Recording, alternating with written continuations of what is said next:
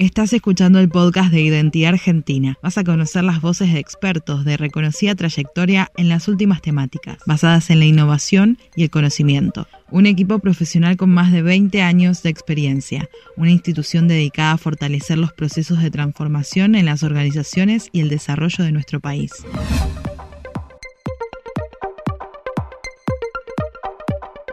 Buenas tardes a todos, qué gusto recibirlos en una jornada tan interesante en el marco de la, coyuntura que nos convoca. Hoy hablando de ciberseguridad en el 2020, eh, con, estos distintos ocho factores que, va a determinar y que nos van a comentar los expertos vinculados a las situaciones de la, de la ciberseguridad, del ciberdelito hoy por hoy en nuestro sistema.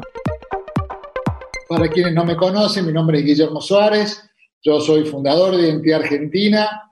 Identidad Argentina es una empresa que nació en nada más y nada menos que en este 2020, en esta coyuntura, eh, dedicada a la innovación y el conocimiento. Y en ese marco, eh, nuestro propósito es eh, trasladar, contagiar, compartir y más aún en la situación que nos encontramos, aquellas herramientas, recursos, reflexiones que van de la mano en esta industria. Por eso hoy elegimos eh, hablar, dialogar acerca de lo que es el ciberdelito, el cibercrimen, porque realmente al estar hoy tanto en el desarrollo, la transformación digital, nos convoca esta necesidad tan este, aguda, tan crítica, y que de alguna manera, en algunos casos tenemos la dimensión, en otros no tanto, y a su vez cómo abordarla. Eh, los convoco a Luciano, a, Leonardo, que son los expertos. ¿Cómo están? Buenas tardes. Bueno, muchas gracias Guillermo, buenas tardes. Agradecidos a Identidad Argentina por, este espacio, a todos los que se han inscrito hoy, porque sabemos que hay muchas ganas de, de, conocer un poco de esto de la ciberseguridad. Así que bueno, acá con Leo. Leo. ¿Qué tal? Buenas tardes a todos, ¿cómo les va? Muy bien, bueno, casi que no te conozco, Leo. ¿eh? sí, eh, hemos estado haciendo unos ensayos en estos días y hubo un cambio allí. Este, así que bueno, nada, gracias este, por, por estar. Un especial agradecimiento a, a Luciano y a Leonardo porque les comentamos a toda la audiencia que están muy demandados en estos momentos justamente por, por esta necesidad eh, y no obstante, hay un compromiso de parte de ellos muy genuino de estar trasladando la conciencia, evangelizando sobre esta problemática. Eh, así que, bueno, agradecerles este, que un viernes se dispongan. Este, así, bueno, nada, este, es, un placer. Si me permiten, para dar inicio, eh, quiero leer acerca de, los perfiles de, de ambos que, son realmente dos expertos, dos, dos personas que eh, visionarias en cuanto a la problemática del ciberdelito, del cibercrimen. Les cuento acerca de, Luciano, quien es el CEO fundador de lo que es este, eh, Internet Security and Law Consulting, que es su consultora, a la cual él se dedica fuertemente las 24 horas a estar desarrollando y asesorando permanentemente a todo tipo de empresa de ámbito público y privado. Luciano es abogado y es magíster en investigación en cibercrimen y cómputo forense. Además, es director del posgrado en seguridad de la información y cibercrimen de la Universidad del Siglo XXI, miembro consultivo para Argentina del Centro del Cibercrimen, de la Investigación del Cibercrimen y la Ciberseguridad de la Universidad de Boston y de la Red Ciber de Colombia, miembro fundador del Observatorio Internacional del Cómputo del Crimen, que es eh, INTOC o INTOC, este, que para quienes los conocen identificarán su importancia, pero para quienes no, es una entidad de relevancia internacional significativa. Y además es miembro fundador de la Fundación Argentina para el Desarrollo de Ciencias Forenses, Criminología y Cibercrimen. Y a su vez, Leonardo, con el cual bueno, trabajan en conjunto con Luciano, eh, es fundador de CSO, es dedicado a, lo que es Hacker Ethical, que justamente se vincula a toda esta problemática, y administrador de seguridad. ¿sí? Eh, es alguien a quien a medida que vayan avanzando lo va, lo va a atrapar con lo que es su conocimiento y su expertise y, además con su precisión respecto a esta problemática, eh, nos hemos reunido a ensayar eh, lo que ha sido esta charla para hoy y nada, queríamos que no terminara, eran como esas clases que uno quiere que no terminen, ¿sí? Eh, así que bueno, un placer, Leonardo, Luciano, esta tarde, junto a toda la, la audiencia que está aquí presente. Así que bueno, yo me quedo compartiendo, por supuesto, pero sobre todo para ir tomando las preguntas que haga la audiencia a medida que ustedes avanzan, ¿sí? Bueno, gracias. Gracias de nuevo a Identidad Argentina y a todos los que están presentes. Nosotros somos de la empresa ISLC. ISLC nace con la idea de, proteger los activos de empresas y organizaciones, principalmente porque entendemos que eh, desde hace tiempo quizás eh, en la región no se está viendo, pero ahora con el COVID se empezó a ver un poco más de la importancia de cómo proteger nuestros activos, especialmente nuestros datos. Obviamente que eh, ISLC nace con la idea de eh, vivir en un ambiente seguro conectado. Particularmente la charla de hoy vamos a tocar o a hablar sobre los ocho dolores de cabeza digitales que no dejan dormir a las empresas. Sabemos y trabajamos arduamente todos los días, como bien decía Guillermo, en esta temática porque estamos comprometidos al 100% en la protección de las organizaciones, principalmente porque somos una empresa que cree que la seguridad, la ciberseguridad particularmente, eh, hoy es el principal foco eh, que hoy las empresas no están teniendo presente, producto de un montón de otras cuestiones, claramente, pero que no pueden dejar de lado, ¿no? Em, y sin más, voy a entrar en la presentación. La hiperconexión claramente ha multiplicado todo este espacio. Esto del COVID ha llevado a que eh, todos nos manejemos con el teletrabajo y el teletrabajo claramente trajo muestra de la deficiencia eh, de, los sistemas, de los planes de contingencia de organizaciones, y que claramente hay un faltante importante en la cultura, la cultura de la seguridad digital. ¿Y por qué decimos la cultura de la seguridad digital? Bueno, es importante determinar que debemos proteger los activos. Hoy el activo más importante de una empresa es la información, son los datos. Los datos que traficamos a través de un WhatsApp, los datos que traficamos a través de un correo, entre otras cosas. Y por eso decimos que es tan importante porque en el mundo hoy existen riesgos, riesgos que son amenazas, que aumentan cada día y que eh, están claramente eh, demostrando vulnerabilidades, eh, que ya vamos a ver en, qué casos traen esas vulnerabilidades afectación a los activos, exponen, aumentan digamos, la desprotección de esos activos y claramente generan pérdidas. Todo eso está, digamos, enfocado a que una organización, un profesional, diga, a ver, realmente dónde estoy ubicado en este nuevo ecosistema, ¿no? en, este eh, nuevo paradigma. Y para ello, principalmente debemos tener conciencia, digamos, de cómo se ve afectada una empresa por un ciberataque. Principalmente, eh, al verse afectado va a tener pérdida de dinero, pérdida de información crítica para administrar su negocio, sufrir daños reputacionales que afecten la confianza de sus clientes y sobre todo perder ingresos como consecuencia de la interrupción de su actividad. Y la mayoría de las empresas y organizaciones hoy no tienen plan de contingencia ni plan de actividad, solamente hacen parches. ¿Qué, significa hacer parche? Es cubrir lo que, lo que sucedió en ese momento y seguir para adelante. Obviamente son más proclives a eh, a sufrir claramente una amenaza y un daño. Entonces, siguiendo con esta lógica, pensemos, eso puede llevar a traer que recibir sanciones claramente por parte de ente de control, vigilancia, como consecuencia del mal uso de la información, para que aquel que no sepa, toda organización debe ser responsable de los datos que, que tiene de un cliente, particularmente por qué, y porque hay un ente nacional que regula esa eh, responsabilidad de toda empresa. Y después tenemos que ser demandados o recibir reclamaciones por parte de personas por el mal uso de la información.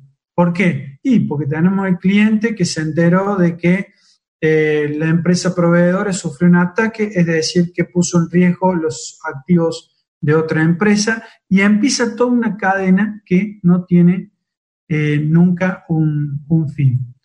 Claramente que el resultado son los afectados, son los clientes, empleados, socios, proveedores y la continuidad del negocio. Eso es lo que hoy está sucediendo. Pero vamos directamente a esos ocho dolores de cabeza particularmente que hoy las empresas están siendo víctimas y que van a seguir claramente con más eh, de esto. El primer ciberataque que podemos mencionar son los casos de phishing. Los casos de phishing son tipo eh, estafas o fraudes, que es una técnica de manipulación llevándole error a un usuario con la finalidad de obtener algo de ese usuario. En este caso, si lo llevamos al plano de lo que es el Internet, digamos, el ciberespacio, la finalidad es obtener datos. ¿De quién? Del usuario final. En este caso, vamos a ver, por ejemplo, diferentes modelos de situaciones que se dan hoy en día. Lo que les voy a mostrar ahora no es a, los fines de mostrar de una empresa algo malo, sino simplemente a, modo académico de qué está sucediendo, ¿no?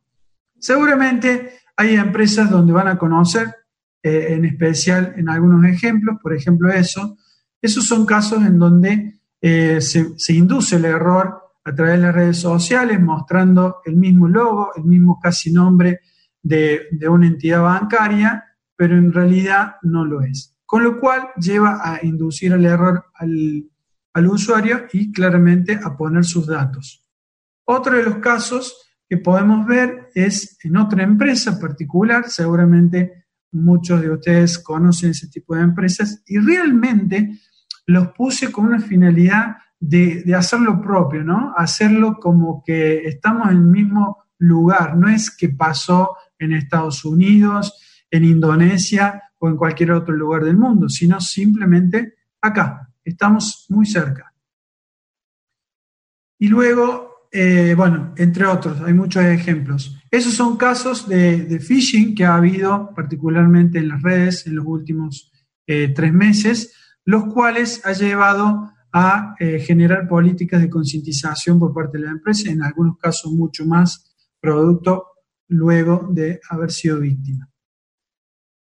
Pero para, para no ir tanto, eh, tan rápido en cuanto a esos ocho dolores de cabeza, decimos, bueno, con ISLC hemos sido afortunados y ganado un premio.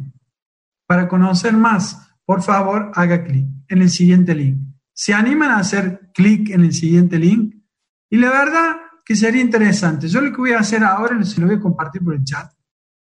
Y simplemente ustedes van a hacer un clic y me van a decir, por favor, no tengan miedo que no va a pasar absolutamente nada.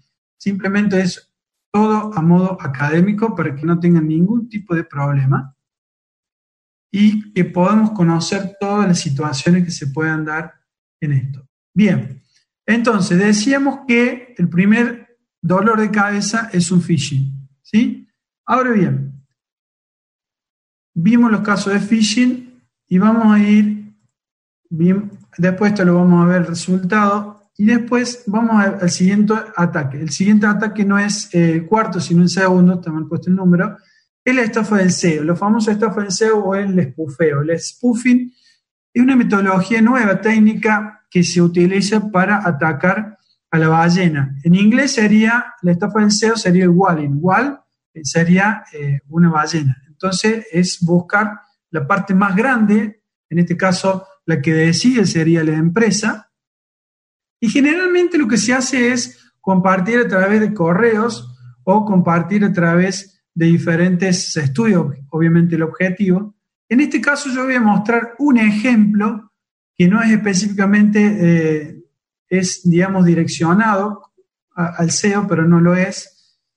Esto es un correo donde una persona avisa puntualmente de que está llegando una advertencia de ataque. Esto es un ataque, ¿no? Pero enmascarado. Si ustedes ven ahí, dice mail comercio exterior arroba. Aquel que no está prevenido, ¿qué va a pasar? Va a hacer clic.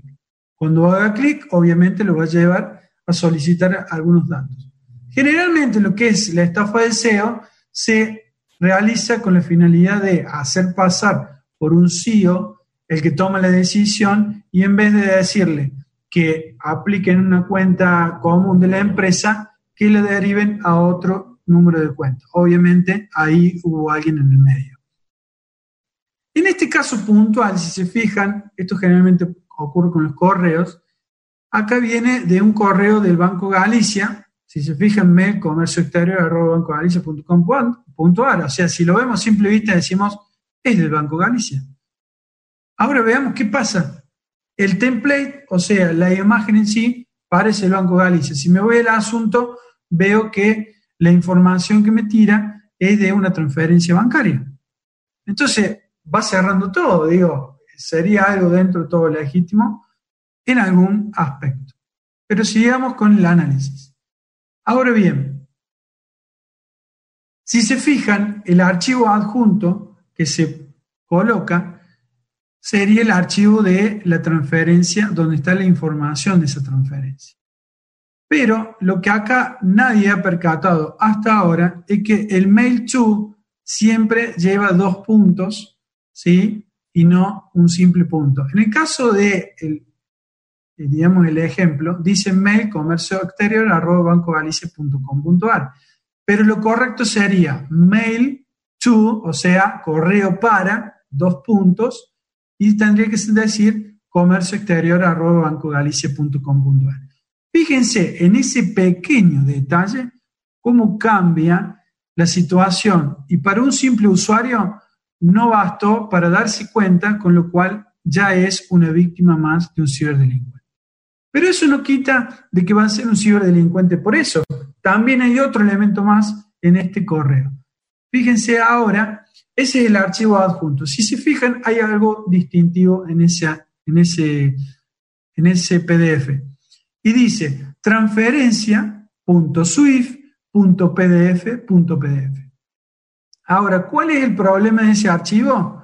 Es que no es un archivo PDF, sino es un malware que se inserta en sus computadoras y claramente obtiene datos sensibles, que pueden ser datos bancarios, pueden ser datos credenciales para acceso a alguna plataforma, entre otras cosas. O sea, ¿Qué significa esto? Que eso está súper dirigido hacia una persona para que caiga y dé la información necesaria. Obviamente eso fue dirigido a un eh, CEO en este caso. Vamos con el tercer ataque, que es, son los ataques de ransomware, que después Leo seguramente va a ahondar un poco más al respecto. Eh, los casos de ransomware que nosotros estamos continuamente vemos son casos en donde, eh, claro, llega un momento, eh, tal como veíamos el caso anterior, nos llega un archivo, puede llegar un archivo como un PDF y claramente generar, generar que bloquee todo mi sistema. Pero la noticia no es que bloquee todo mi sistema, mis archivos, cosas que no voy a poder acceder, sino también que me, me juega con mi psicología. Es decir, que me pone a prueba diciéndome que si yo no entrego o no pago la suma de X cantidad de Bitcoin en un plazo de 12 horas, obviamente voy a tener lo peor, perder los datos. Y no solamente voy a perder los datos, sino esos datos se van a vender en el mercado negro. Fíjense el caso particular acá nos dice, un caso de ransomware, nos dice en inglés, your personal files are encrypted, o sea, los archivos personales están encriptados, y el, deadline, o sea, el plazo límite son 12 horas. Pero si se fijan, les dice que pague en moneda Bitcoin. La moneda Bitcoin, para que tengan conocimiento, un Bitcoin hoy vale 9.529 dólares. Escucharon bien, ¿no? 9.529 dólares. Un Bitcoin. Generalmente en estas operaciones se piden, eh, hay operaciones que pueden pedir 0,04 Bitcoin o pueden pedir un Bitcoin o pueden pedir, como en el caso que pidieron grandes sumas de dinero para el rescate de información en el, caso de Telecom eh, de la semana pasada. ¿sí? Donde le pedían que al día lunes debían depositar una suma eh, y en el caso que no se pagaba esa suma, se iba a redoblar la apuesta eh, vencido ese plazo.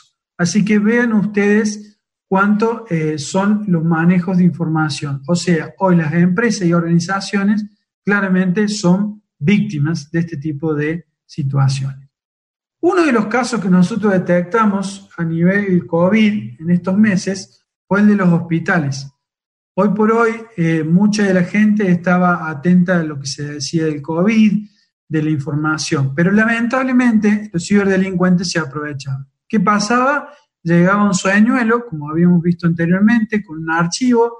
En este caso, el archivo era coronavirus-covid-medio19.bbs, pero claramente era un malware y lo que hacía era encriptar y estaba dirigido directamente a los hospitales. ¿no? Entonces, la finalidad en este caso, obviamente, se buscó concientizar a la población para no caer en este tipo de situación. El cuarto ataque, que seguramente van a ver con Leo con más precisión y más detalle técnico, son los ataques de fuerza bruta o de DOS, que generalmente se dan eh, a organizaciones, después Leo lo va a explicar mucho mejor, en donde claramente hoy por hoy no estamos exentos ninguna organización, ninguna empresa y ningún profesional. ¿Por qué? Porque la intención principal es lo que decíamos anteriormente al inicio, obtener información específica del objetivo. El quinto elemento o dolor de cabeza sería el Internet de las Cosas. Ustedes me dicen, bueno, pero Internet de las Cosas, sí, Hoy hay lavarropas que están conectados a Internet. Hoy una empresa argentina lo vende. Es decir, que ya este tipo de sistema está inserto. ¿Hace cuánto que está inserto? Hace un par de años, pero claramente el objetivo es mucho más fácil cada año. ¿Por qué? Vamos a ver algunas imágenes al respecto. Si se fijan, a través de un posicionamiento en Internet, en forma gratuita. Esto no es hackear absolutamente nadie, esto no es realizar ninguna actividad ilícita ni mucho menos, sino que es el simple usuario que sin configuración, creyendo que está configurado y seguro una cámara, puede, digamos, un ciberdelincuente obtener información al respecto. Pero vamos a algo más, más real, ¿no? Porque a mí me gusta ver un poco más real las cosas, ¿no? Y veamos un caso específico. Dije, Vamos, vamos a este caso. Vemos la imagen de posiblemente una casa en la cual está aparentemente reparación. El dueño de esa casa, ¿saben qué? Estaba creyendo que él solo veía esa imagen. Hay una persona en movimiento donde está trabajando claramente y donde el dueño del otro lado está aparentemente observando. Sería, yo sería el dueño, pero en realidad ustedes también lo están viendo. Si se fijan, esa es la fragilidad que tienen todas las personas hoy que tienen cámaras y que no se percatan en la configuración. Es decir, organizaciones particularmente están eh, en esta situación de flagelo también. Y obviamente un ciberdelincuente puede saber desde el punto de inicio la ruta sugerida y el edificio objetivo donde poder atacar. Claramente, esto es, son situaciones que eh, se dan, digamos. La fuga de datos es un elemento dolor de cabeza eh, muy importante en todas las organizaciones, empresas, eh, profesionales también. ¿Por qué? Y porque nos llegan personas que vienen a trabajar, nos llegan personas que compartimos información y la pregunta es de qué manera compartimos esa información y políticas trabajamos o utilizamos para resguardar esa información. ¿Cuáles son las fugas de esa información? Principalmente empleos maliciosos, empleo de fallas IT, negligencia de empleados y ataques externos. El 90% de los errores es humano. Fíjense, el 90%. O sea, que los ataques externos, como siempre dicen que le echamos la culpa al ciberdelincuente, en realidad está pasando en nuestra propia organización sin, darnos cuenta. Pero ¿de qué manera? Vemos, por ejemplo, laptop, vemos un smartphone, vemos pendrive, vemos un correo, vemos la nube, la famosa nube. Ahora mi pregunta hacia ustedes es la siguiente. ¿Qué política de seguridad en sus organizaciones como profesionales tienen con la finalidad de resguardar los activos personales separados de los activos de trabajo o profesionales? La mayoría mezcla continuamente información personal con laboral. Es decir, que un pendrive que tengo de la empresa también lo uso para fines personales. Ahora, el problema es cuando hay una fuga y qué responsabilidad me recae a mí. Entonces, el, el, factor puntual hoy en día de la fuga de información es saber dónde está la información de la organización y dónde está la información personal. Producto de ello, claramente trae como consecuencia que cuando sucede el incidente, ya no tengo ni sé a dónde ir. El séptimo ciberataque, para que tengamos presente, es explotar puertas traseras. Explotar puertas traseras es como algo, algo raro, como tradicionalmente nosotros podemos ubicar en decir, bueno, le voy, le golpeo la puerta, busco entrar por la puerta de atrás. Bueno, esto sería en inglés un backdoor, donde se busca claramente vulnerabilidades, es decir, errores que tenga el sistema y que puedo acceder. Hay millones de errores y que obviamente hay muchas personas, como ciberdelincuentes, como profesionales, que están continuamente chequeando los sistemas de muchas organizaciones y empresas donde he tenido la posibilidad, por ejemplo, de ser testigo, cómo se le avisa a una entidad financiera que tiene un error eh, y que está exponiendo eh, a miles de usuarios con sus datos de bancarios, y por ocho o diez meses no ha hecho ningún tipo de eh, resolución al respecto. Hablamos de bancos internacionales, ¿no? Entonces, eso es una cuestión a tener presente. Esto se da en cualquier lado. Esto se puede dar en cualquier tipo de lugar. Si nos ponemos a ver, cualquier ciudad hoy puede ser manipulable, hackeable y quedarnos sin luz, sin comunicaciones, sin nada. Hoy cualquier empresa de seguridad, perdón, de comunicaciones, de electricidad, hospitales. ¿Usted se ha puesto a pensar qué pasaría si nos quedamos sin luz por varios días? Bueno, ya fuimos testigos entre el año pasado o el anterior, no me acuerdo en este momento, que, bueno, en Argentina hubo un tema de eh, problema de, de luz por varias horas, donde todos empezamos a decir, bueno, ¿qué hago después? O cuántas horas voy a estar sin el celular? Porque esa es la primera pregunta que nos vamos a hacer. ¿Cuántas horas voy a estar sin comunicación con Internet? Bueno, de esa manera son las puertas traseras que se aprovechan y claramente los ciberdelincuentes. Ciudades han sido víctimas, claramente, Estados Unidos, Estonia, en un montón de lugares hemos sido víctimas. Argentina estamos exentos para nada.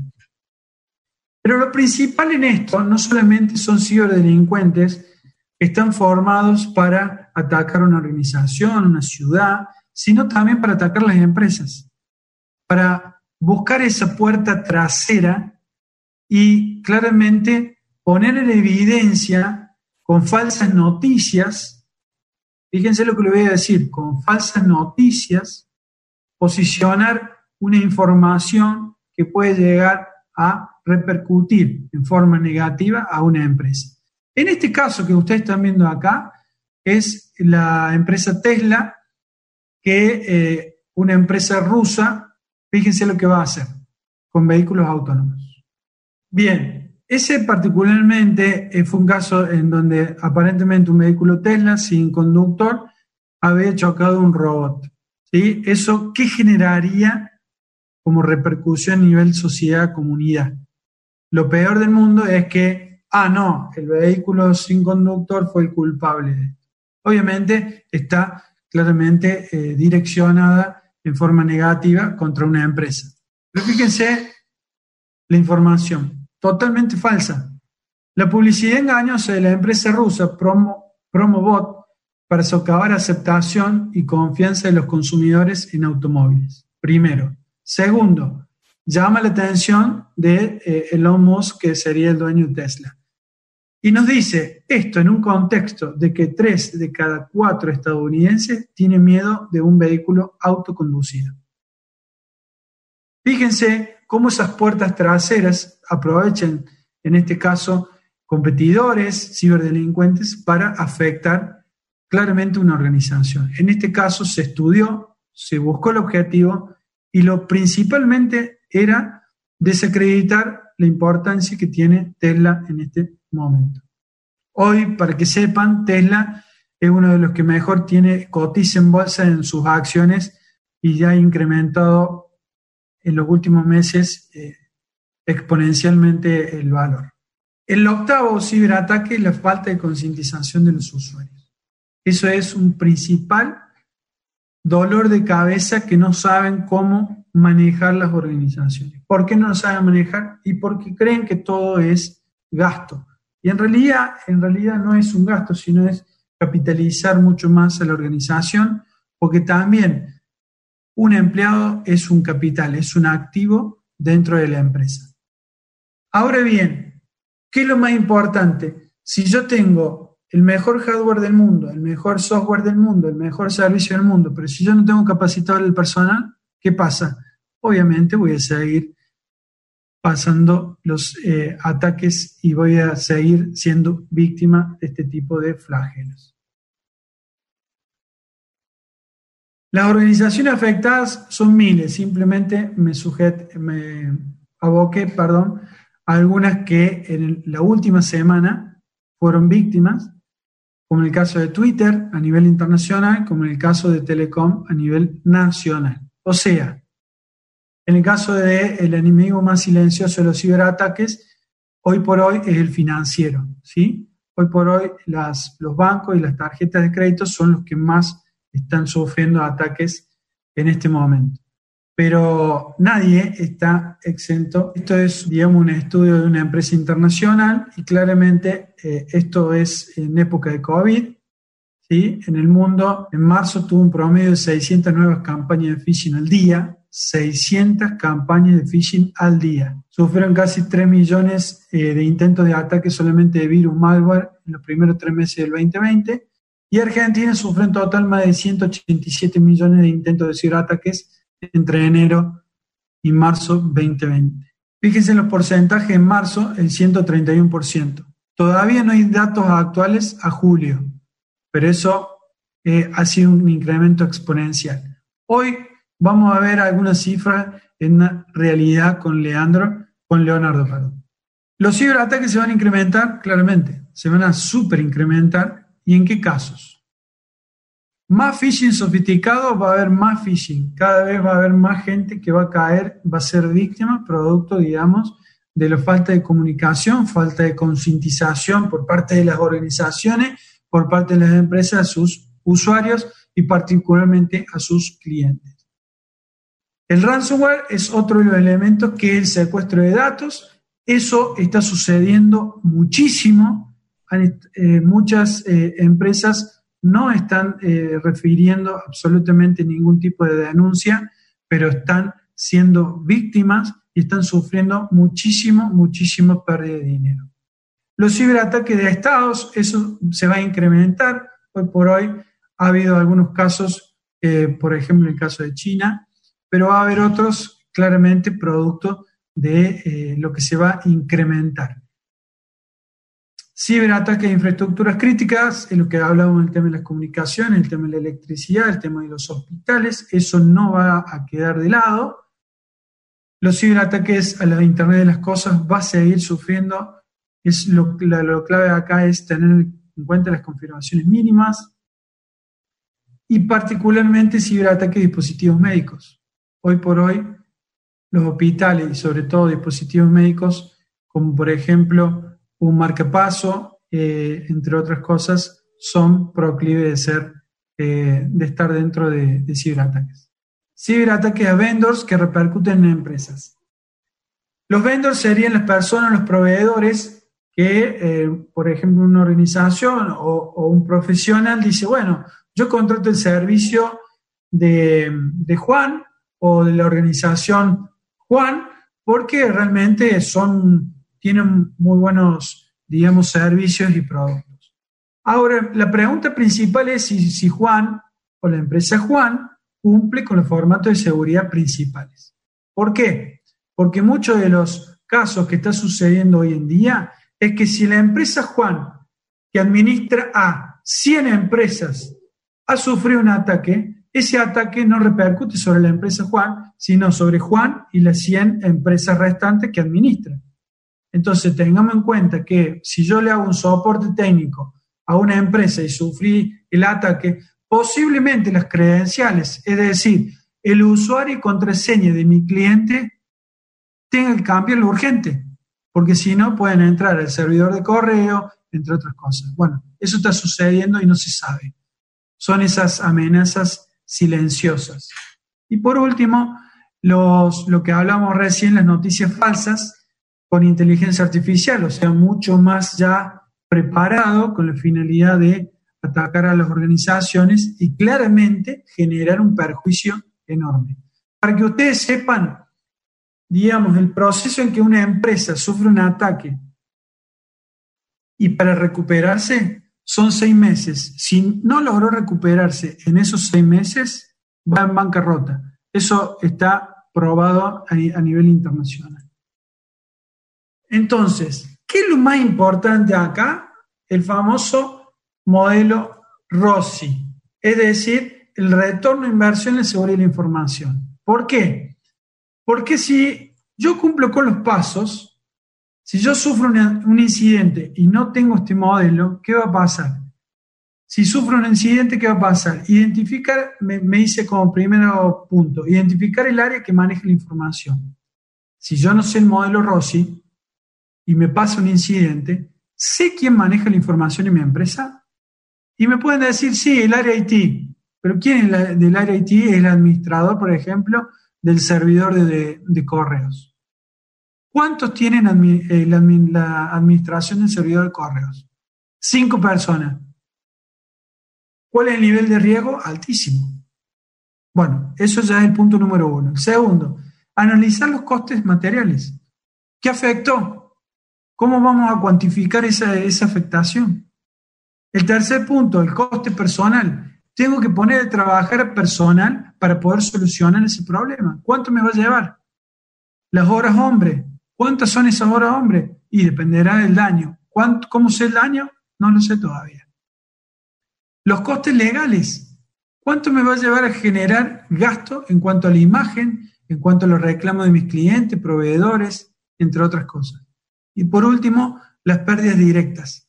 ¿Cuánto dejé de producir y de ganar todos estos días porque no he tenido acceso a mis servidores de datos?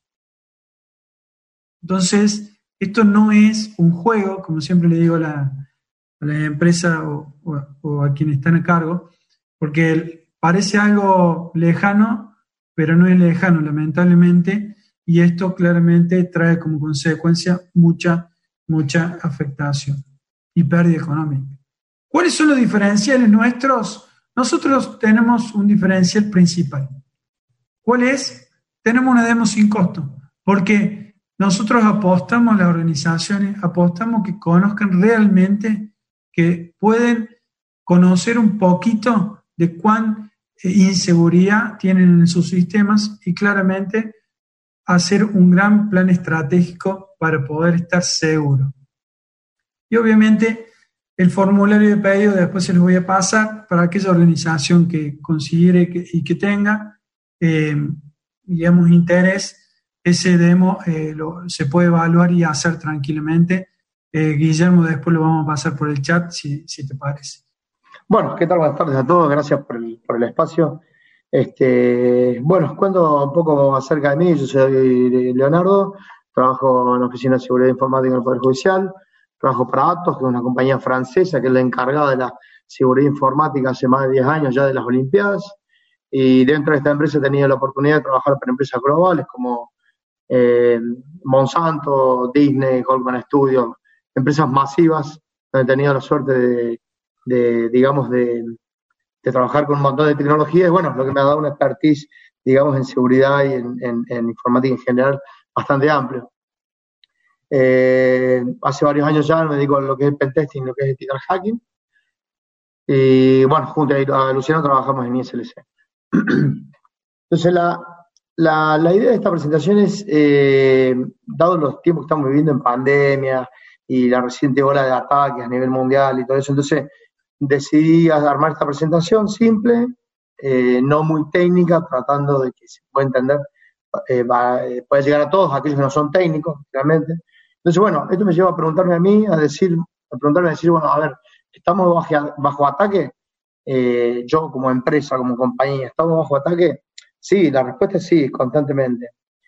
Eh, vamos a tocar algunos temas de Power, WordList, vamos a hablar un poco de Fivertel, porque ya que estamos, al fin y al cabo también son contraseñas, Wi-Fi, eh, vamos a ver un poco de lo que es fuerza bruta, eh, cómo se adivinan los passwords, cómo se adivinan, este, bueno, y finalmente dos ataques en vivo, uno en vivo y uno en vivo en directo a una compañía de acá de Córdoba, una compañía muy grande, este, eso va a ser al final. Entonces, bueno, hablando de password y contraseñas, hay distintos estudios a nivel mundial de lo que es el tema de, password. Por ejemplo, hay uno, estamos hablando, mira, me remonto al año 2010, 2013, ya hace varios años, ¿no? Eh, empresas como Deloitte o Bitdefender, que son eh, empresas de seguridad informática eh, a nivel mundial, empresas muy importantes, muy grandes, prestan servicios de seguridad informática a las compañías globales. Según un estudio de Bitdefender, por ejemplo, decía que el 75% de las personas usan las mismas contraseñas para redes sociales y para las cuentas de mail. Según Deloitte, por ejemplo, en otro reporte, dice que el 90% de las contraseñas de los usuarios van a ser hackeadas para, o craqueadas, digamos, para el año 2013. Esto ya estamos hablando del año 2013, ¿no es cierto? con el poder de cómputo que hay hoy en día ya es mucho más fácil. En realidad cualquier persona eh, con una computadora en su casa puede llegar a hacer muchas de estas cosas, porque hoy las computadoras ya vienen con disco SSD, vienen con mínimo de 8 o 16 GB de RAM, entonces eh, se hace más accesible, ¿cierto? Después tenemos que, bueno, las contraseñas según, eh, esto pasa a ser estadística, ¿no? porque las contraseñas siempre son las mismas, eh, a veces un 2, 3, QWERTY, si ustedes se fijan, por ejemplo, hay QWERTY, eh, si miran su teclado, es, sigue la, la, línea del teclado, la Q, la W, e, R, T, I, y la que está arriba, Q, W, e, después baja ASD y vuelve a bajar la tercera línea del teclado, que es ZXC. Entonces, por ahí el usuario busca la forma de mentalmente, el usuario a nivel, no solamente acá, sino a nivel mundial, eh, por eso se, habla de vulnerabilidad humana, ¿no? Porque el usuario, para tratar de no olvidarse la, contraseña, por ahí busca, utiliza patrones de teclado, utiliza para decir, no, no hace falta que me la acuerde, pero me acuerdo el dibujito del teclado que sigue una línea por acá, otra línea por acá, y ya tengo mi password. Entonces, esto pasa a ser estadístico ya, ¿no? Eh, después tenemos que, bueno, eh, muchos usuarios tienen la misma password, la misma contraseña para distintas redes sociales. Eh, por ejemplo, si tienen el mismo password para, para LinkedIn que para Skype, que para Facebook, eh, con robar una sola contraseña ya tienen acceso a varias redes sociales del mismo usuario. De hecho, esto pasa, pasa a nivel mundial porque eh, cada por tres ustedes escuchan en los diarios, se vulneró una empresa, se hackeó una empresa, robaron datos por millones de usuarios, pagos, pagos robados, millones de passwords en texto plano, en millones de acá, millones de allá, etcétera, eh, datos personales se liquearon de acá allá. Entonces, eh, hay un sitio web, por ejemplo, que se llama haveibeenpwned.com, que te dice si vos pones tu mail y te dice si, si tu, tu mail ha sido partícipe en una de estas brechas de seguridad a nivel mundial, ¿no es cierto? Entonces, por eso se habla de que de que, bueno, cuál es la posibilidad de que la contraseña de un usuario no sea la misma que la de, que la de LinkedIn. O que sí, por ejemplo. ya es todo en base a estadísticas. Estamos hablando de, de, aparte de password o contraseña, estamos hablando de, de palabras, ¿no es cierto? Lo que decíamos de vulnerabilidad humana, y que bueno, que una contraseña ya pasa, pasa a ser parte de una word list. ¿Qué es lo que es una word list? Una word list es nada más y nada menos que un notepad abren un notepad y escriben palabras, una abajo de la otra. Combinaciones de palabras, teclas, eh, password de esto que sean liqueado a través de, distintos ataques a nivel mundial. básicamente son cientos de millones de, palabras una abajo de la otra dentro de un notepad, un archivo de texto, simplemente eso. que yo posteriormente lo voy a usar para un ataque de fuerza bruta, que ya vamos a ver lo que es eso. Entonces decimos que, bueno, un diccionario de, un ataque diccionario de fuerza bruta, un método de cracking que consiste en intentar averiguar una contraseña probando todas las palabras del diccionario o word list o notepad, una por una, de arriba hasta abajo. Esto se utiliza para atacar cuentas de usuario, para atacar cuentas de redes sociales, de mail, servicios publicados, incluyendo algunos protocolos y, bueno, ataques online y offline. No vamos a entrar mucho en la parte técnica, pero vamos a hablar sí de los servicios publicados, que muchos lo deben conocer y le deben resultar más que familiar ahora en esta época de pandemia, porque cuando hablamos de servicios publicados, hablamos, por ejemplo, de que, por ejemplo, tenemos redes Wi-Fi, eso es un servicio. Después tenemos eh, eh, VPN, hoy en, hoy, en día todo el mundo se conecta eh, desde su casa a través de una VPN para llegar a su empresa y desde ahí conectarse por terminal service o por escritorio remoto que se llama hacia su PC, ¿cierto? Que para muchos usuarios era desconocido esto antes de, antes la pandemia, era conocido para la gente técnica, ahora ya es conocido para, para todo el mundo, porque mucha gente está trabajando en su casa, más que los son informáticos, los que son informáticos, ¿no? Después tenemos otros, otros este, tipos de servicios como RAR, ZIP, eh, estos son archivos comprimidos, ¿no es cierto? Después los clásicos, FTP, web, eh, no quiero entrar mucho en detalle en cosas complicadas, pero tenemos, por ejemplo, acá el OWA, que es el correo electrónico. Eh, todas las compañías, pero absolutamente todas las compañías tienen un correo electrónico OWA, que va a parar un exchange server, ¿no cierto? ustedes entran a través de un sitio web y tienen acceso a su, a su mail a través de un, de un sitio web en cualquier parte del mundo donde estén. Entonces, si hablamos de word list, hablamos de passwords, dijimos, uno arriba y abajo de otro, ¿no? En una lista, cientos de millones en un, notepad. Entonces, ¿qué pasa yo con ese notepad? Yo con ese notepad que contiene cientos de millones de passwords o colecciones estadísticas, yo puedo atacar cada uno de estos servicios.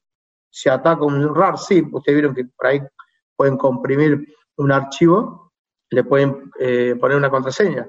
Si yo robo ese archivo, lo puedo atacar con un, con un este, ¿Con una list, Por supuesto que sí.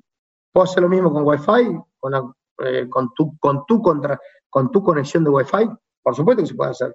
Lo mismo para correo, lo mismo para VPN, redes sociales, etcétera.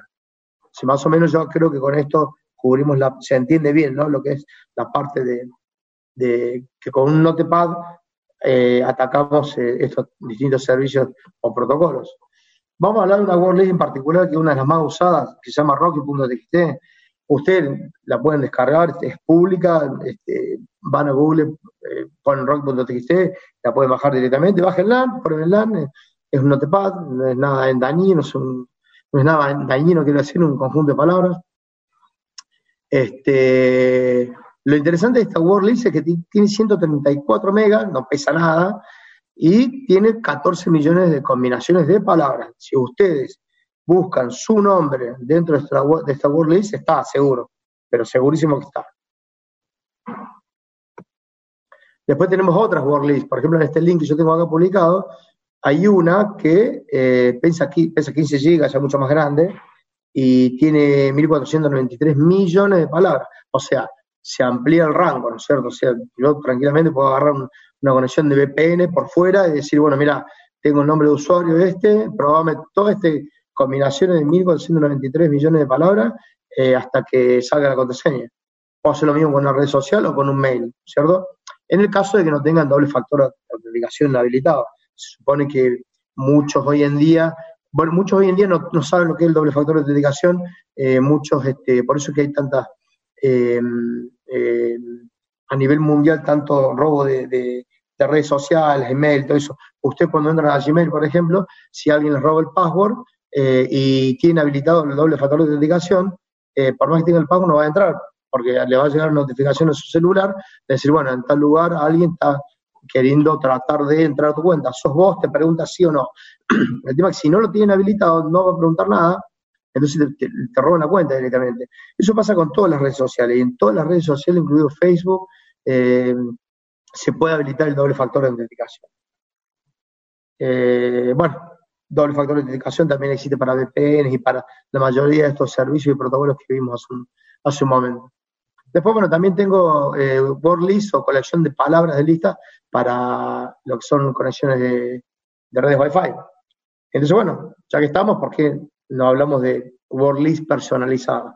¿Puedo yo generar una word list personalizada y no tener que bajarme esa de, de 15 gigas? Aunque 15 gigas no es nada, porque hoy en día con todos en su casa tienen conexión de Fiverr de 100 megas, 300 megas, la baja en, en una hora, ¿cierto? Entonces vamos, vamos a hablar un poco de Fiverr, ya que estamos en las conexiones de Internet. Todos en su casa tienen eh, Internet y cuando el técnico viene a instalarle el router, eh, ellos tienen un, protocolo que es el siguiente, o sea, femenino, eh, te ponen un código, masculino y empresa más el DNI. O sea, el router de, tu casa, la conexión Wi-Fi va, a tener esta contraseña o password, digamos, dependiendo del caso, ¿no es cierto? Vamos a poner mi caso, en mi casa, eh, mi señora, está nombre de mi señora, la, la, que es la conexión de Internet, sería, sería 004 eh, para femenino y el resto del DNI, generalmente le quitan el último dígito al DNI abajo.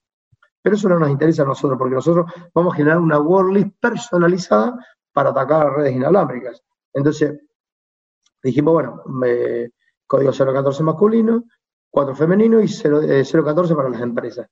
En mi caso, eh, acá abajo yo tengo mi DNI 2891548 y tengo 004, tengo tres caracteres y el resto del DNI son siete caracteres.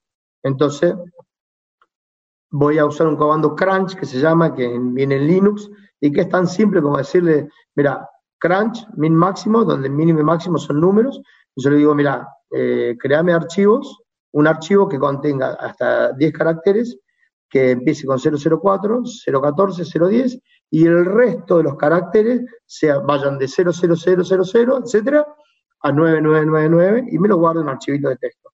Esto me va a dar como resultado tres archivos de texto con las tres combinaciones obtenidas. Entonces, si yo después busco este mismo DNI en esos tres archivos de texto, me va a dar las tres combinaciones. ¿Mm? Entonces, yo como resultado que tengo tres archivos de texto que no pesan nada, son 105 megas cada uno. Eh, me llevó cinco minutos a hacerlo porque eh, eh, fue lo que me llevó a hacerlo. En realidad, menos, creo que tres minutos para crear los tres archivos. Y lo interesante de esto es que tiene 314 megas, cada archivo no pesa nada, lo llevas en un pendrive en cualquier lado, y son, bueno, tres archivos TXT con 30 millones de líneas o combinaciones de DNI. Lo puedo ampliar igual si quiero, ¿no? Pero para este ejercicio práctico es, es lo que necesitamos. Como resultado hay una suite que se llama AirCrack, la pueden probar, también viene el sistema, hay un sistema operativo que se llama Kali, y lo pueden bajar de internet también, Kali Linux, lo voy a escribir en el chat ya que estamos después el sistema operativo ya viene preinstalada, todas estas tools, lo que es Crunch y lo que es eh, esta, esta suite de AirCrack que se llama, ya viene preinstalado para, para poder trabajar y, eh, sacar el password a la red inalámbrica. Entonces, eh, esto es una práctica que hacen los atacantes, ¿no? Constantemente. Lo interesante de esto, que yo usé, me probó, mira, 1.153.387 password. Y en esa en ese lugar, en la 387, en el millón 153, me encontró eh, la, password, digamos, de mi conexión de red Wi-Fi. ¿Cuánto demoró? 34 minutos. Eso es lo interesante. Que probó un millón y pico, un millón y medio de contraseñas en 34 minutos. ¿Cierto? Con una computadora común y corriente. Ahora, ¿qué, puedo hacer yo como atacante si, si está, digamos, un poco más complicado? me alquilo un server en la nube, en Azure o en Amazon, eh, un server por, un par de dólares, te alquilas un servidor con una buena cantidad de procesamiento, le pones, por decirte, 32 CPU y 64 GB de RAM, corre esto y te lo saca en dos minutos. ¿Mm? Este escenario en particular, hablando de, lo que es fuerza bruta contra una red Wi-Fi, eh, un, eh, un, ejemplo práctico, yo estoy mostrando, pero esto aplica para cualquier protocolo, ¿eh? para cualquier protocolo, para cualquier servicio de los que vimos previamente en los slides anteriores, ¿no? Tomo la de Wi-Fi porque es la más palpable, la más que tenemos cerca, porque todo el mundo tiene una conexión de red, red Wi-Fi en su casa. El tema es que vos, entrando en una red Wi-Fi de una empresa, ya entras adentro, ¿qué tenés por dentro? Y ya tenés servidor, tenés workstation, tenés... Bueno, está fuera de foco de esta charla, pero eh, es muy peligroso, digamos, un atacante entra y ya tiene acceso a la parte interna de la empresa, ¿cierto? Después, bueno, vamos a ir juntando todas estas partes. Tenemos por un lado WordList, después por el otro tenemos servicios, por el otro tenemos protocolos, por otro lado tenemos... Y tenemos un problema también, que las, empresas son atacadas por ransomware. Entonces vamos a, agregar el, ransomware a toda esta ecuación, todo este brainstorming de palabras que hicimos y vamos a agregar el ransomware. ¿Por qué el ransomware? Porque el ransomware, eh, eh, bueno, se han incrementado los ataques de, un 70%, un 70 durante la pandemia eh, Policía Judicial de acá de Córdoba sacó hace 10, 15 días, creo, un reporte estadístico donde claramente se eh, eh, dijeron ellos, o sea, 70% aumentó acá en Córdoba, y no solamente en Córdoba, sino a nivel mundial también. el cibercrimen y el ransomware es altamente rentable, pero lo que es cibercrimen factura más de factura más lo que, de lo que es el tráfico de drogas internacional a nivel mundial. O sea, fíjense ustedes si no es redituable el ransomware. Por eso es que lo escuchamos en la noticia todo el tiempo. Ransomware, ransomware. ¿A quién de la audiencia no le agarró ransomware alguna vez? Ransomware entra en un virus, te encripta y te pide pago en Bitcoin. Sin ir más lejos. Eh, a mí también me agarró. este, hablando de ransomware, bueno, estos son los actores ya conocidos de estos tiempos. WannaCry, que hace un par de años afectó a más de 140 países. Entonces ya es algo que el usuario, digamos, eh, aquel que no es informático, ya lo ve, lo ve desde su casa, lo ve en las noticias, ya, deja de ser una, una, una, mm, algo que lo ve en las películas de ciencia ficción, de hacker, eso, no, no, no, estamos viendo porque pasa cotidiano, pasa siempre y cada vez más. Entonces tenemos, bueno, aparte de WannaCry, tenemos Petia, NotPetya, y hay, hay varias variantes que se fue transformando el virus a través de los años. Hoy en día tenemos el Ryuk y tenemos el Grand Crab, eh, que son los, más conocidos, porque van evolucionando y se van mejorando. Eh, Ryuk fue el que eh, atacó a Telecom, le pedían un, un, ransom por 7,5 millones de dólares. Ah, una, una aclaración. Al ransomware ahora lo, que, lo que solía hacer es encriptarte todos tus sistemas y pedirte pedirte plata, pedirte rescate. Hoy lo que hacen no es solamente eso, sino que le agregaron también de que eh, si vos no pagas, te ponen eh, em, gran parte de la información que ellos capturaron, te lo publican en Internet. Entonces, con eso es como que te obligan doblemente a pagar, porque em, si vos tenés eh, planos de inteligencia, em, inteligencia artificial o tenés em, secretos empresariales, ese tipo de cosas, que a tu competidor le interesan, entonces si ellos te amenazan con que van a publicar, de hecho lo hacen. Entonces es como un doble motivación para que el empresario pague, ¿no es cierto? Todo esto, bueno, nos lleva a hablar, del ataque de fuerza bruta, que más o menos ya lo he comentado. Bueno, hay distintos métodos de ataque. Acá vamos a ver uno, pero eh, este método de ataque es utilizado a nivel mundial eh, y es, eh, ampliamente utilizado. No es que. Pero bueno, en realidad es a ver, es la puntita del iceberg, porque en realidad después para abajo hay, muchísimo más, y métodos de ataque hay, pero cientos. Vamos a atacar al usuario administrador, porque elegimos el usuario administrador, porque es un usuario que no se bloquea, no se bloquea por defecto, y esa cuenta de administrador está generalmente eh, asociada a publicación de servicios hacia afuera. ¿Cuáles servicios? Los que hablábamos anteriormente. O correo electrónico, eh, escritorio remoto, etcétera.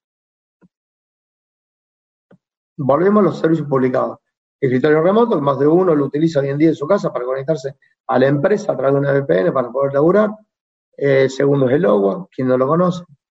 Usuario y contraseña ya tienen acceso a su mail. Terminal Service, aplicaciones publicadas.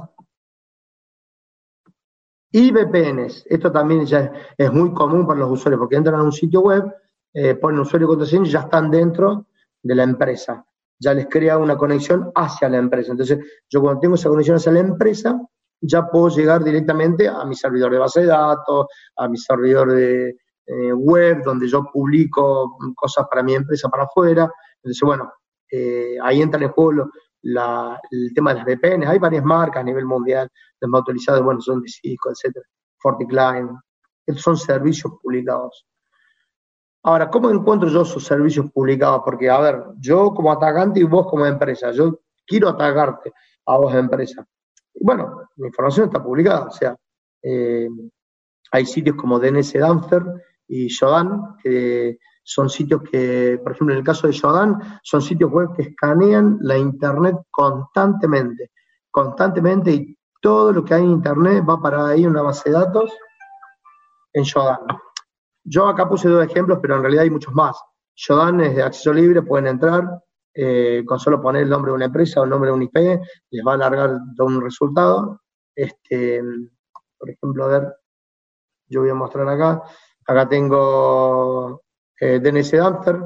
Lo que me va a hacer, yo le puse telecom.com.ar, le hice clic en search y me va a alargar toda una estadística.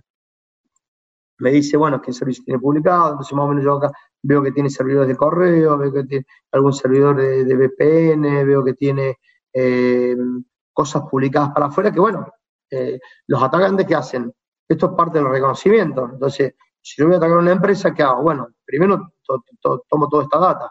Acá, por ejemplo, tiene, un, nombre DNS que se llama Link Discover, eso que me dice a mí que tienen el sistema de instant messaging de, Microsoft, de Link o, o Skype for Business, ¿cierto?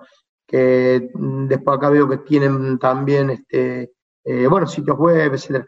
Pero fíjense ustedes la, cantidad de información que te larga, o sea, ya para los hackers, digamos, esto es el punto de partida para comenzar a hacer desastres. Después tengo otra página, Jodan, que yo busco, por ejemplo, eh, bueno, lo, puse acá.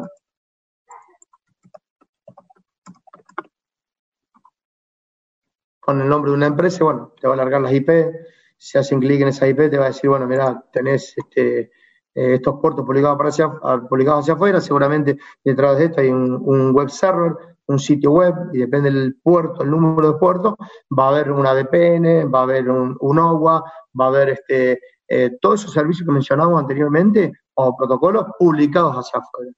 Yo, por ejemplo, si quiero buscar, este, supongamos, este, VPNs, entonces yo digo, bueno, Country Argentina, buscame VPN y City Córdoba, me interesa Córdoba porque si no te va a alargar de todo el mundo, porque dijimos que Joan escanea todas las IP a nivel mundial, ¿cierto? Entonces bueno, Córdoba tenés 26, eh, pertenecen a estas organizaciones que están acá, eh, se clic en una, te va a llevar ese IP,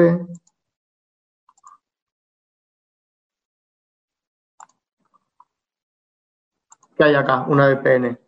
Entonces, eh, es un, potencial, digamos, es potencial ataque para, para el hacker, digamos. Como estábamos hablando hace un rato del tema de administrador, ¿por qué administrador dijimos? Porque la cuenta no se bloqueaba. Porque este cuenta, esta, esta cuenta administrador, que ustedes ponen acá su usuario, ¿no?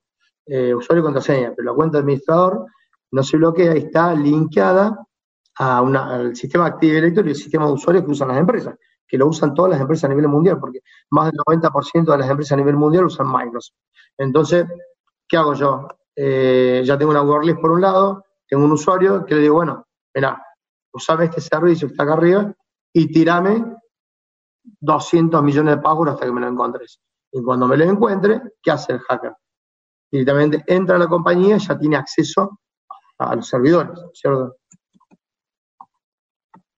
Bueno, esta información que es pública, acá no hay nada ilegal, cualquiera lo puede hacer, esto está publicado en Jodan, en DNS Dumpster, todos pueden entrar y mirar entrar y ver. Eh, no es nada ilegal esto, repito, es solo información. Eh, no solamente te da este tipo de... no, solamente te dice qué tipo de servicios tenés publicados, sino te dice, por ejemplo, eh, vos tenés una camarita publicada, vos, estás en tu trabajo y ves la cámara de, que dejaste en tu casa conectada a internet. Bueno, entras a Shodan, pones tu IP pública y vas a ver que la, la información de la cámara está ahí.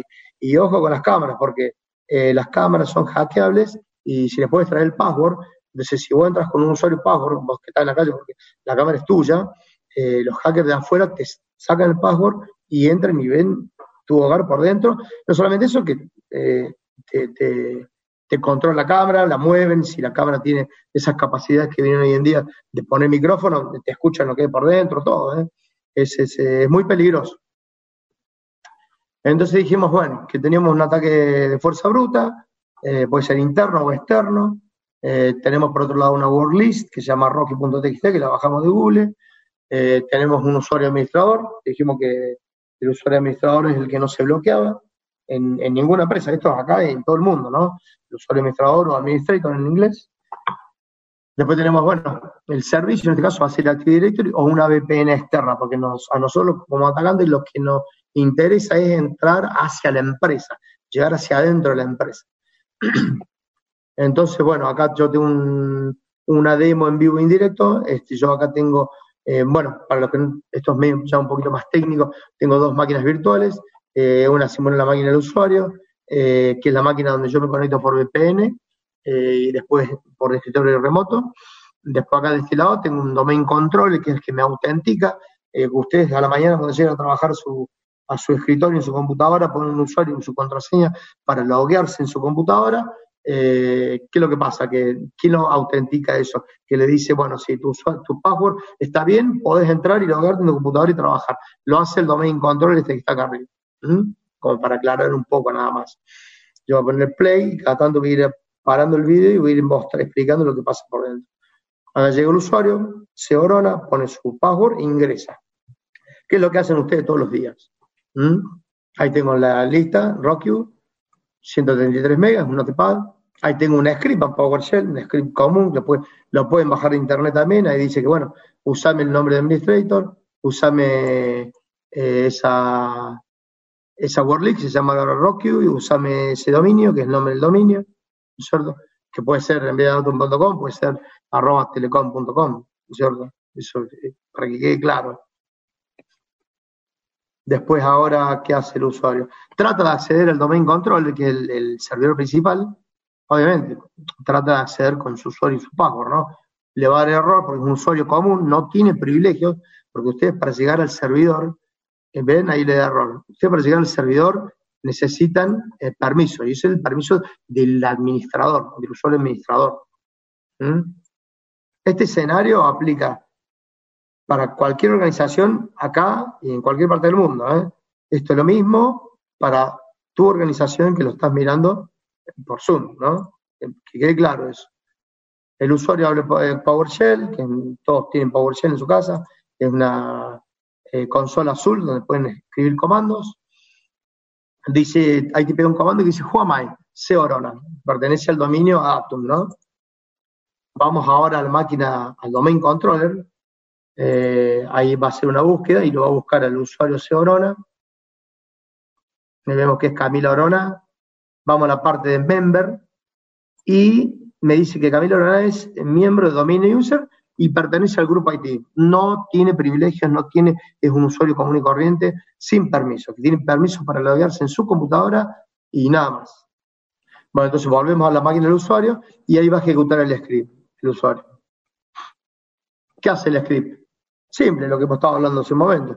Prueba password, una serie de cantidad de password, eh, uno por uno hasta que lo encuentre. Contra el usuario administrador. Como el usuario administrador no se bloquea, tranquilamente le puede seguir tirando. Ahí encontró el password. Dice que el password es Steven Universe, que probó 500 passwords y lo encontró, y que demoró 15 segundos. Volvamos a, la parte de, supongamos que esto por ejemplos prácticos yo lo hice así para que aparezca el número 500, ¿no? Pero puede estar en el número 3 millones, ningún problema. ¿Cuánto demoró? 15 segundos, pero script como esto hay y mejor. Yo lo hice así para que sea más práctico, más visible, más visible para el usuario, pero yo lo puedo programar para que use hilos, para que en vez de 15, 15 segundos me lo haga en 2 segundos y me lo encuentre en la posición número 3.500.000, ¿cierto? Vamos de nuevo no tengo poder, poder de procesamiento en mi casa, no me alcanza con mi server, no me alcanza, me alquilo un servidor en la nube y santo remedio, que es lo que hacen los atacantes hoy en día. Bueno, entonces ahí, ¿qué hace? Copia el password, Steven Universe 2020, y ahí va a abrir la ventana de Command Prompt o CMD, que también todos los sistemas operativos la tienen, pero lo va a abrir como un usuario diferente. Hizo clic en usuario diferente. Y como ya tenemos el password, entonces vamos a poner administrador y vamos a usar el password que es Steven Universe 2020. Ahí le da el OK y se abre el command prompt. Entonces ahora el usuario pone Juamai, pero esta vez ya no es Seorona, Camila Orona, ahora es administrador. Entonces ahora vamos a ver si hacer un deal al, disco C del domain controller. Ven que ahí ya tiene acceso. Entonces, el tipo que hizo ya llegó al, al servidor principal. Cuando llega ese servidor está en condiciones de tomar cualquier servidor, porque ya obtuvo todos los privilegios necesarios para tomar el dominio completo. Entonces, ¿cuál es el siguiente paso? Yo como atacante te encripto la, o como ransomware, porque ese es otro buen punto. Esto, yo quiero que se entienda bien que lo puede hacer, claro, qué es lo que está pasando, pero en realidad el ransomware este lo hace de forma automatizada y es algo que no lo va a saber, que el usuario no lo va a ver y que está pasando por detrás.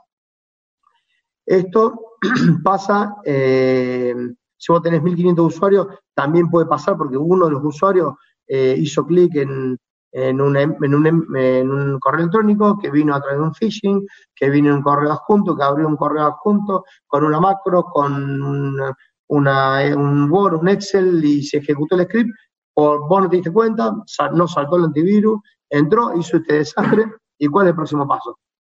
Encriptar de las bases de datos, encriptar de las... No solamente eso, sino que hoy en día los tipos te hacen un reconocimiento automático, te, eh, saben... Eh, eh, no te van a encriptar un servidor que, que, no tiene información em, em, que a ellos les sirva.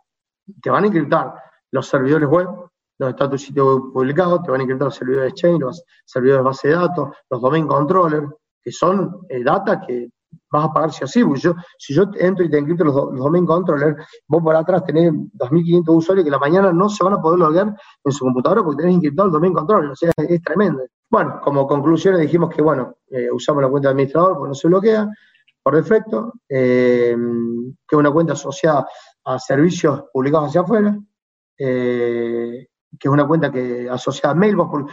¿Por, qué yo digo con servicios publicados afuera? Porque yo me he encontrado en distintos, distintos pen testing para distintas organizaciones que, por ejemplo, el usuario administrador eh, tiene mail, cuando en realidad no debería tenerlo, porque es un usuario administrador justamente. O sea, y resulta que vos entras a través de OWA y tiene su propio mail y tiene adentro información confidencial, obviamente.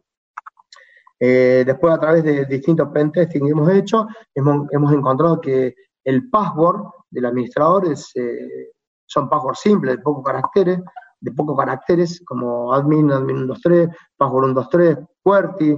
De nuevo, vamos a la, a la human vulnerability y volvemos a lo que es la parte estadística de password. O sea, ¿por qué la mentalidad esa de elegir más para un usuario administrador justamente ese tipo de password? Que si esto lo buscan en rock.txt están todos. Todas estas combinaciones están todas ahí. Estamos hablando de un archivo de 14 millones de, combinaciones solamente.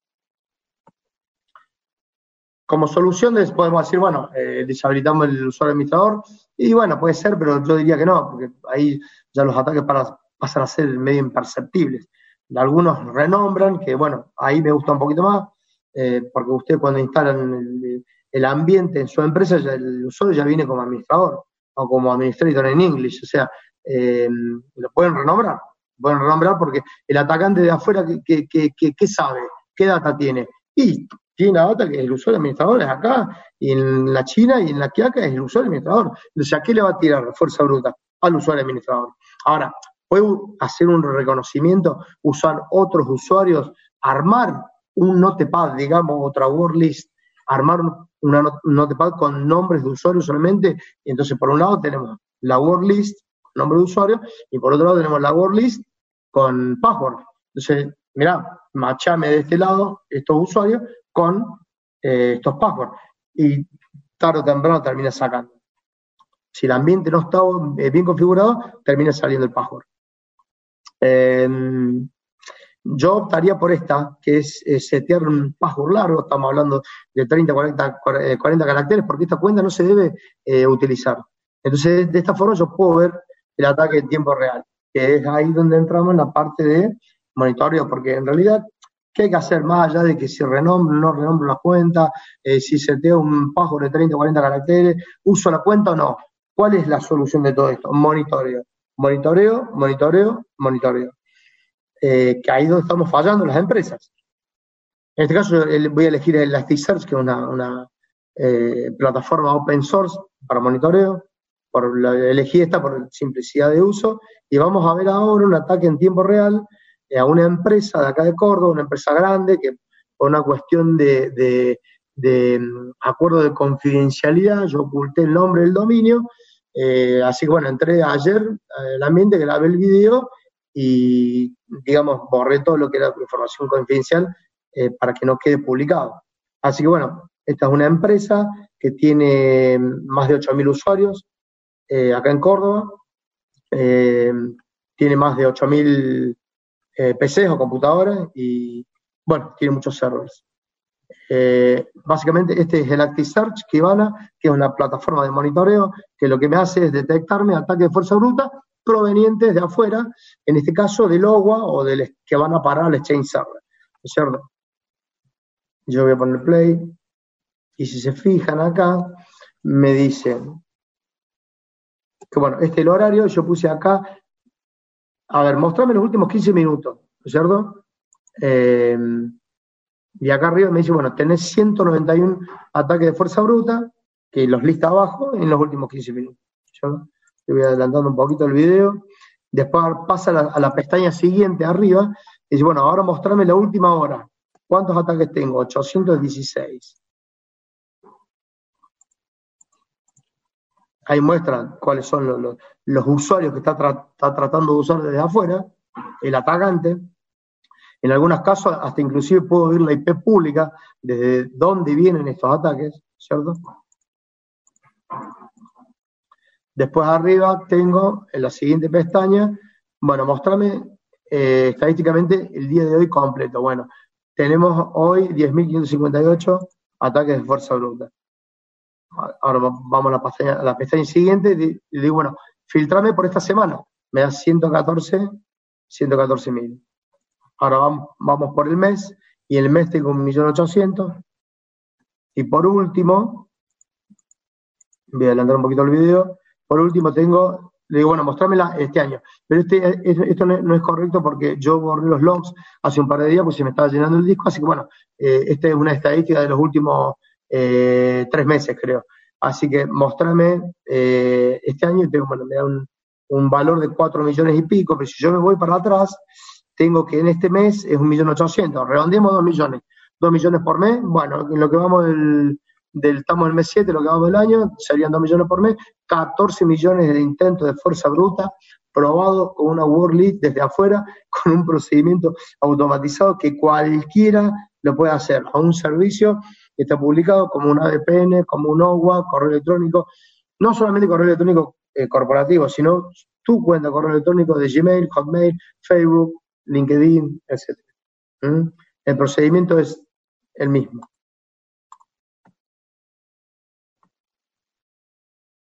Así que bueno, como eh, eso ha sido todo, llamen a a, un pentester, el tema del pentesting hoy en, Argentina es un término relativamente nuevo, eh, se está empezando a escuchar ahora hace poco, eh, consiste que la empresa contrata un, profesional, un ethical hacker, eh, para que le haga un assessment de seguridad de la empresa, eh, antes que venga un hacker malicioso y lo haga y le tome el control de su empresa, entonces contrato profesional, hace la cena de seguridad y arregla todo este tipo de cosas que estamos viendo en este, este webinar y muchas cosas más.